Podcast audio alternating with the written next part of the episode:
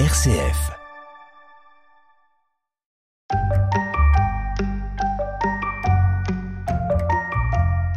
Bonjour à toutes et à tous. Bienvenue sur Zeus et compagnie pour partir à la découverte de la mythologie gréco-romaine. Dans cet épisode, je vous propose de nous pencher sur un dieu aux multiples attributs. Dieu de la musique, divinité solaire, il est le dieu de la lumière qui surgit des ténèbres, Apollon. Zeus et compagnie. Un podcast RCF présenté par Lauriane Hungbio.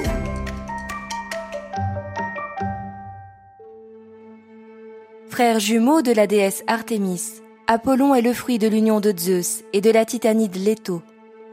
Comme de nombreuses figures féminines ayant été séduites par Zeus, Leto subit la violente colère de l'épouse de Zeus et reine des dieux, la déesse Héra. Lorsque cette dernière apprit que Leto était enceinte, folle de jalousie, elle interdit à tous les lieux de la terre de l'accueillir. Leto désemparée, erra sur terre, ne trouvant aucun endroit où accoucher. Chassée par tous, elle est secrètement protégée par le dieu des océans Poséidon, qui lui permet de trouver refuge sur Délos, une île que rien ne rattachait à la terre et qui n'avait pas à craindre la colère des rats. C'est sur cette île, sous un palmier, que la Titanide donna naissance à Diane et Apollon. Le palmier deviendra un arbre consacré à Apollon. Armé d'un arc et de flèches, Apollon est une divinité bienveillante, mais également vindicative. Comme les rayons du soleil, ses flèches peuvent être bonnes ou mauvaises. Il pouvait punir les hommes de manière cruelle, mais également offrir sa protection en éloignant le mal. Connaissez-vous l'ensemble des facettes du dieu Apollon? Pour les anciens, il est Apollon Phoibos, le brillant, Apollon Iatromantis, le médecin de vin, ou Apollon Chrysolire, le dieu à la lyre d'or. Considéré comme l'inventeur de la musique, on attribue à Apollon la qualité de musagète, le joueur de lyre qui guide les muses. C'est ainsi que le représente le peintre Andrea Appiani en 1811 dans Le Parnasse, où le dieu, au centre de la composition, joue de la lyre pour accompagner le chant et la danse des muses qui l'entourent. Le cygne, en sa qualité d'oiseau chanteur, et qui aurait chanté la naissance du dieu au-dessus de l'île de Délos, devient l'un de ses attributs, tout comme le coq. Apollon est également connu pour son pouvoir divinatoire. Il livre ses oracles aux dieux et aux hommes. L'écrivain Échille le nomme le prophète de Zeus.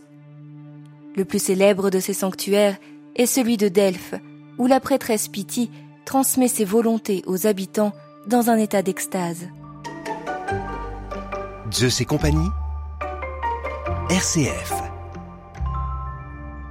On reconnaît de nombreuses idylles à Apollon, pour la plupart malheureuses. Hyacinthe, Cyparis, Coronis, toutes connaissent un destin tragique. Et c'est également le cas de la nymphe Daphné. Un jour, en présence de Cupidon, Apollon se moqua de son arc. Une arme comme celle-ci ne convient pas à un enfant de ton âge. En représailles, Cupidon le transperça d'une de ses flèches, produisant l'état amoureux. Avec une seconde flèche, il rendit Daphné insensible à l'amour. Tombé amoureux de la nymphe, Apollon tenta en vain de la séduire, mais insensible à ses avances, elle s'enfuit autant qu'elle le put. De désespoir, elle implora son père de lui venir en aide et fut transformée en laurier.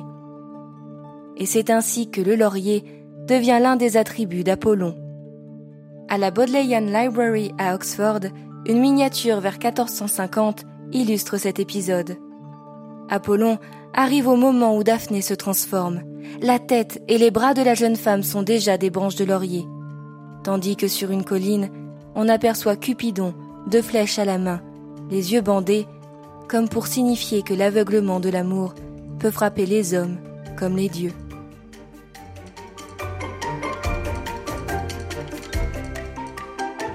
La prochaine fois, dans Zeus et compagnie, nous partirons à la rencontre du pendant féminin du dieu Apollon en découvrant sa jumelle, la déesse Artémis.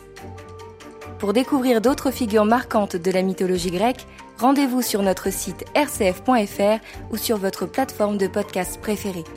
N'hésitez pas à faire connaître Zeus et compagnie autour de vous en le commentant, le partageant ou en laissant de petites étoiles sur les plateformes.